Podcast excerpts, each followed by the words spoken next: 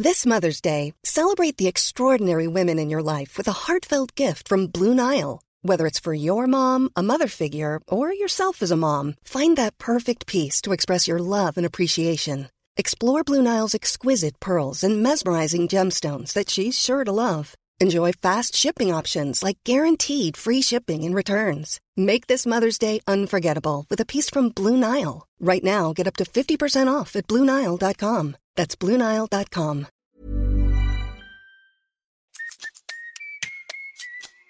Sur ce podcast, je te propose un truc. Tant que je suis dans tes oreilles, tu fais quelque chose de bien pour toi. Tu peux ranger ta chambre ou ton appart, et si t'es pas chez toi, tu peux te redresser. Ça va te faire du bien. Vas-y, redresse-toi. T'inquiète, c'est pas bizarre, personne ne sait que je te parle. Je m'appelle Elio, c'est moi ton hôte, et je te souhaite un excellent épisode. On y est. Dernière règle, la douzième du livre 12 règles pour une vie du docteur Jordan Peterson. Pet a cat when you encounter one on the street. Caresse un chat quand on croise un dans la rue. Si tu vas bien, c'est parfait. Si tu vas mal, t'es au bon endroit parce qu'aujourd'hui, on va s'intéresser aux limitations de l'existence. À qu'est-ce que tu pourrais faire concrètement si tu traverses une période difficile, une période tragique? Et comment est-ce que tu pourrais essayer de voir la pour rendre la chose un petit peu plus supportable. Avant de commencer, je vais te poser une énigme. Qu'est-ce qui manque à un être omnipotent, omniscient et omniprésent? Omnipotent qui peut tout, omniscient qui sait tout, omniprésent qui est partout. Partout dans le passé, partout dans le présent, partout dans le futur. Qu'est-ce qui lui manque? On va revenir sur cette énigme un petit peu plus tard au cours de cet épisode, mais pour commencer, on va s'intéresser à un roman qui est considéré par beaucoup comme étant le plus grand roman de tous les temps, de par sa complexité psychologique, sa richesse philosophique et sa profondeur émotionnelle, les frères Karamazov de l'auteur russe Fyodor Dostoïevski. Pour ceux qui n'ont jamais lu du Dostoïevski, je vous recommande de le lire. Donc euh, prenez-vous une version en français, ça sert à rien de le lire en anglais, étant donné que de toute façon c'est traduit du russe. Alors si vous vous chauffez, apprenez le russe et lisez du Dostoïevski en russe. Moi c'est un des trucs qui m'a motivé à apprendre du russe, mais voilà, lire un livre en russe, c'est surtout que c'est des gros morceaux c'est un peu compliqué. Si vous lisez du Dostoevsky, vous allez avoir l'impression en fait de d'écouter un morceau de musique qui est parfaitement composé. C'est-à-dire que de la même manière que chaque note est placée exactement au même endroit, ce qui rend l'écoute complètement fluide et vous voyez pas le temps passer, bah quand vous lisez du Dostoevsky, c'est comme si chaque mot était placé exactement au bon endroit dans la bonne phrase, la phrase est placée au bon endroit dans le bon paragraphe, les paragraphes sont organisés d'une façon tellement harmonieuse que vous décrochez pas en réalité, tu vois, quand moi je lis un livre, j'ai souvent tendance, tu vois, à, décrocher. Et ensuite, je me retrouve à devoir relire des passages que j'avais déjà lus parce que mon esprit, en fait, il, part, il s'échappe. Ensuite, ça m'énerve et donc je dois relire les passages. Avec du Dostoevsky, je décroche pas. Et ça, c'est super beau. J'ai pas lu les frères Karamazov, mais j'ai fait un petit peu des recherches et surtout, Peterson en parle un petit peu, enfin, il en parle au début de ce chapitre. Alors, les frères Karamazov, euh, ce qui va nous intéresser, c'est principalement la relation entre deux des frères Alexei, du coup, qu'on va appeler Alyosha, parce que les Russes ont tendance à donner des diminutifs au prénom. Donc Alexei devient Alyosha, Alexander devient Sacha. Donc si tu connais un russe, il dit il s'appelle Sacha. En réalité, il s'appelle Alexander, mais Sacha c'est le diminutif. Pourquoi diminutif Alexander Sacha? Me pose pas la question, les Russes font comme ça. La relation entre deux frères du coup, Ivan et Alyosha, Alyosha étant le diminutif d'Alexei. Ivan, c'est un intellectuel sceptique, écrivain reconnu qui traverse une crise existentielle. Au début du roman, il se montre distant avec son petit frère, Alyosha, qui est lui un novice religieux en quête de développement spirituel. Au cours du roman, les deux frères vont se rapprocher et vont avoir des conversations autour du sujet de la vie, de Dieu, en raison de la volonté d'Alyosha d'aider Ivan à traverser sa crise existentielle. Alors, Ivan est un personnage beaucoup plus complexe qu'Alyosha, qu'il va d'ailleurs souvent recouvrir d'arguments bien construits auxquels Alyosha va être incapable d'apporter des contre-arguments. Mais ce que le roman suggère, via la victoire d'Alyosha, c'est qu'en réalité, la douleur, la complexité et la souffrance de la vie peut être transcendée par l'acceptation de la douleur, la complexité et la souffrance de la vie. Et qui a la possibilité d'atteindre une certaine forme de salut à partir du moment où tu t'alignes correctement sur une vérité spirituelle plus grande. Alors à nouveau, tu vois, c'est ça qui est cool avec euh, la littérature, principalement la littérature, euh, comment on appelle ça, euh, la fiction, parce qu'un ouvrage de développement personnel, ça consiste souvent à essayer de mettre des mots sur les choses pour t'expliquer certains concepts. Un roman de fiction, de la même manière qu'un film, de la même manière qu'un morceau de musique ou qu'une peinture, ça va également te faire passer un message, mais d'une manière qui n'est pas littéraire. Quelque part, tu vas ressentir quelque chose sans pour autant pouvoir mettre des mots sur ce que tu ressens. Quand tu écoutes de la musique, tu ressens quelque chose. Le compositeur, il fait passer un message et ça, ça te parle au fond. Tu vois, les gens, ils, ils écoutent de la musique, ils sont transcendés par le truc, ils vont dans des concerts, ils bougent tous en même temps comme ça. Quand tu regardes une peinture, on dit une image vaut mieux que mille mots. Tu as un message qui est condensé dans quelque chose parce que des fois, on n'est pas capable en fait de, de mettre les mots sur ces choses-là. Et en réalité, c'est ce qu'incarne le personnage d'Alyosha.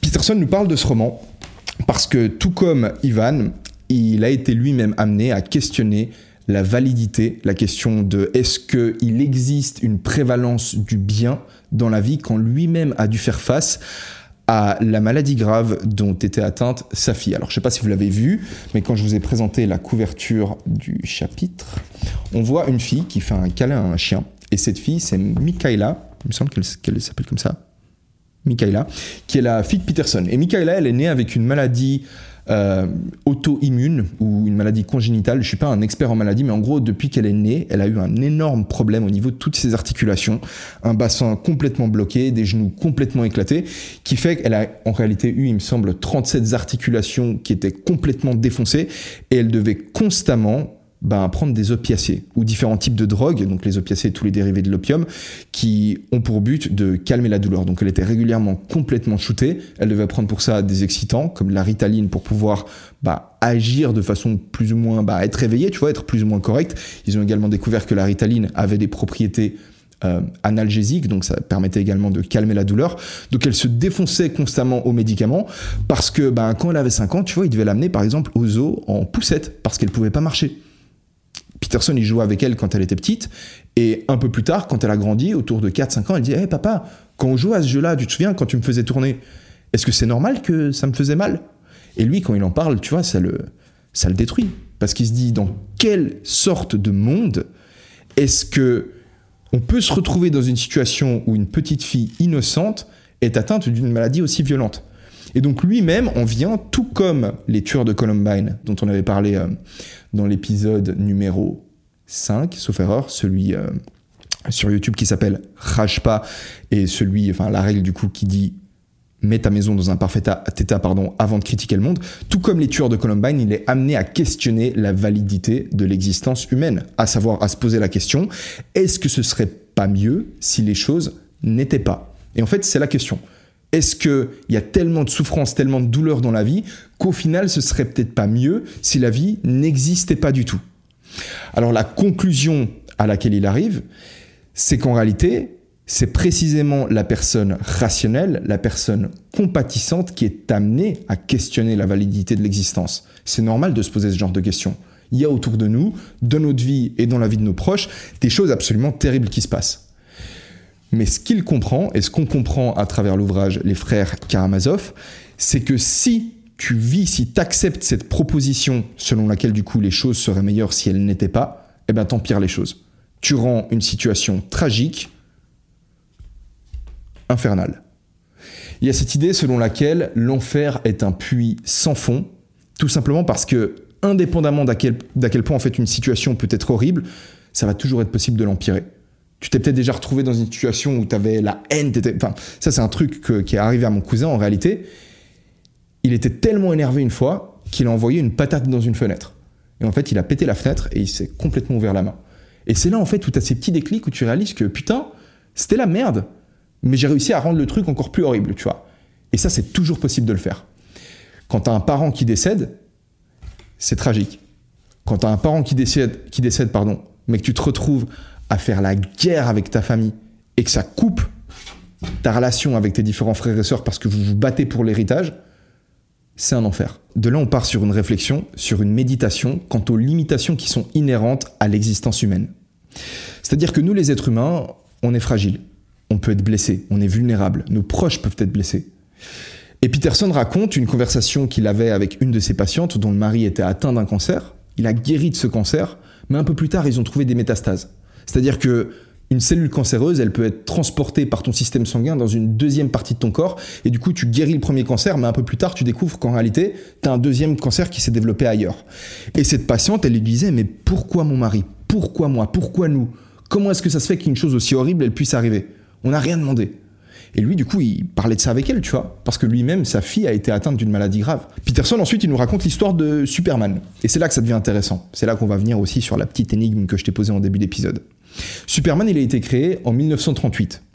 Au début, il pouvait courir plus vite qu'une locomotive, alors c'était une référence à l'époque, il pouvait soulever des voitures, soulever des bateaux, il pouvait sauter par-dessus les immeubles, et au fil du temps, il a commencé à développer des pouvoirs de plus en plus puissants. C'est-à-dire qu'il a commencé à pouvoir créer des ouragans à partir de son souffle, il pouvait tirer des lasers avec ses yeux, il pouvait voler, il pouvait déplacer des planètes. S'il se prenait un missile nucléaire sur la gueule, ça lui faisait absolument rien. Et au pire des cas, s'il était blessé, il se régénérait direct. Et ce qu'on a remarqué, c'est que plus Superman est devenu extraordinaire, plus il est devenu chiant. En fait, en 1980, la franchise a failli se péter la gueule et elle a été récupérée par l'écrivain John Byrne qui a retiré tous les nouveaux pouvoirs de Superman. Tout simplement parce qu'un super-héros qui peut tout faire, bah, il mène aucun réel combat. On ne peut pas l'admirer.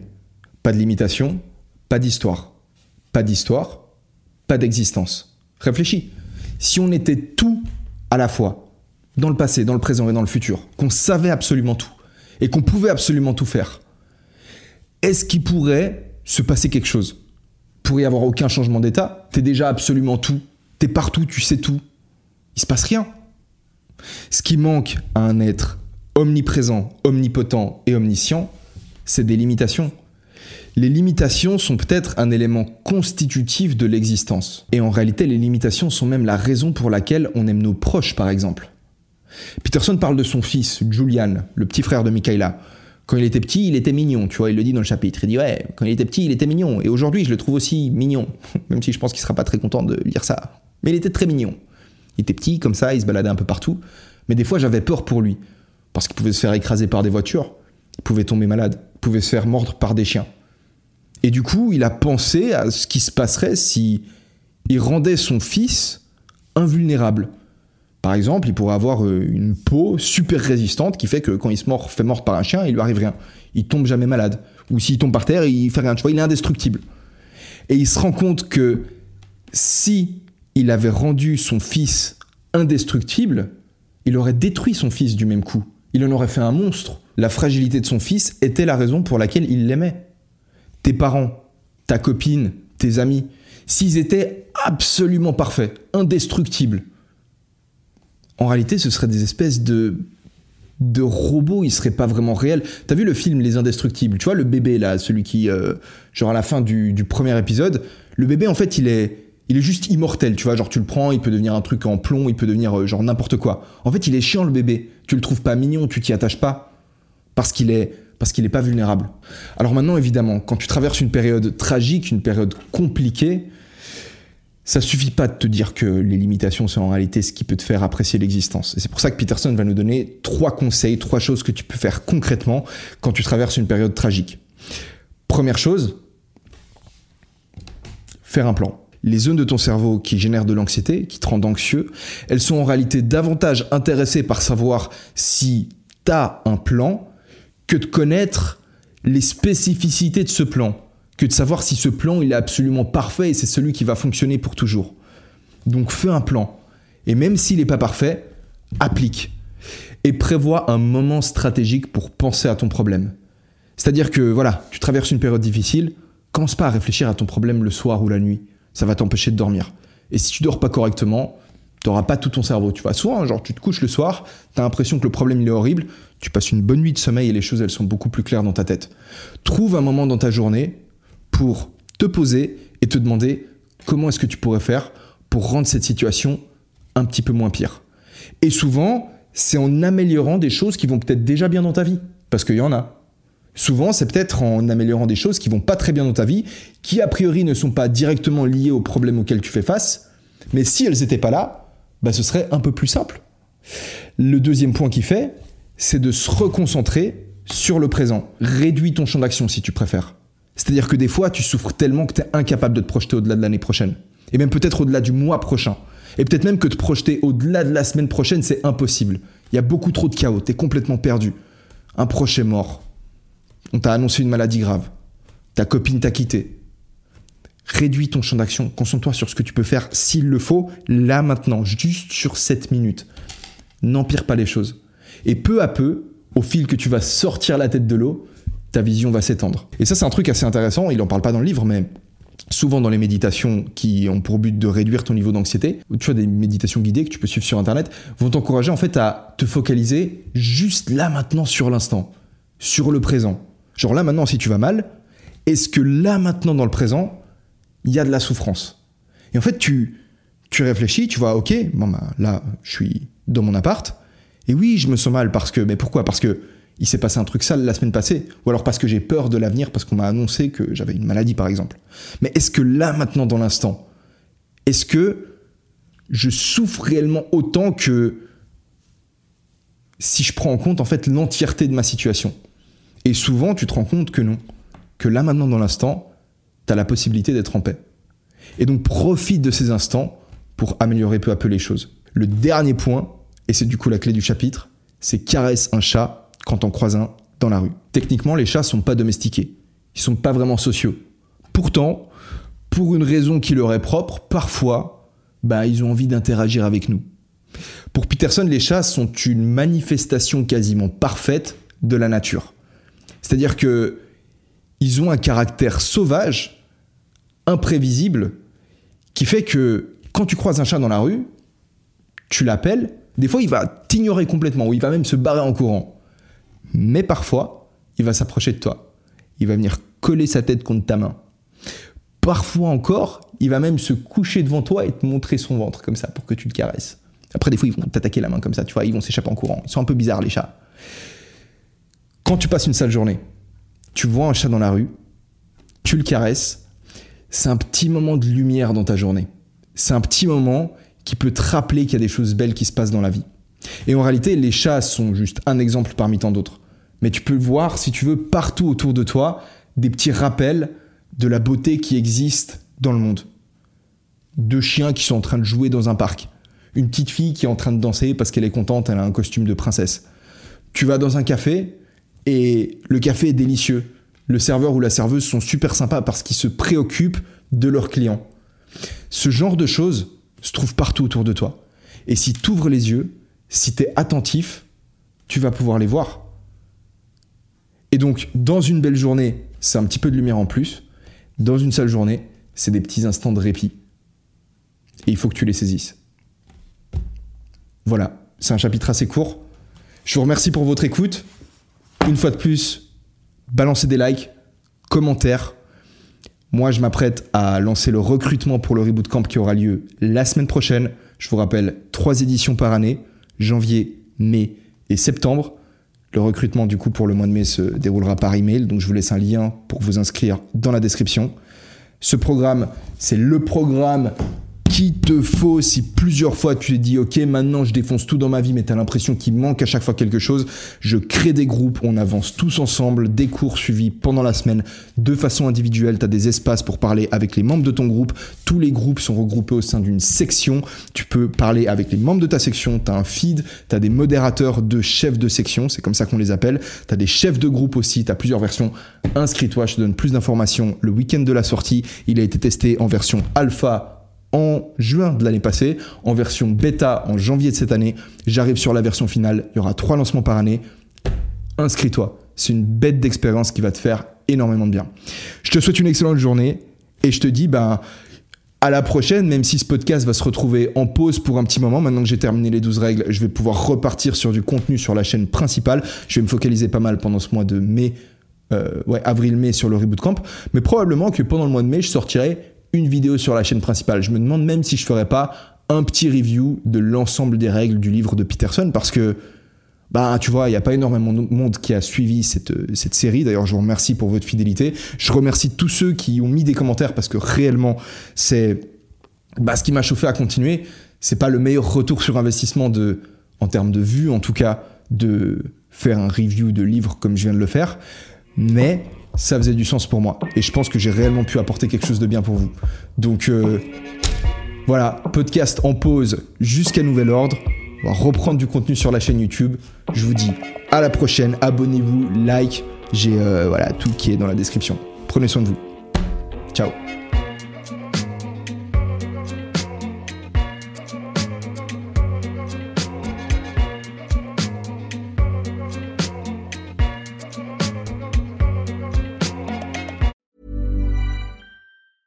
Mom deserves the best, and there's no better place to shop for Mother's Day than Whole Foods Market. They're your destination for unbeatable savings, from premium gifts to show-stopping flowers and irresistible desserts. Start by saving 33% with Prime on all body care and candles. Then get a 15-stem bunch of tulips for just $9.99 each with Prime. Round out Mom's menu with festive rosé, irresistible berry chantilly cake, and more special treats. Come celebrate Mother's Day at Whole Foods Market.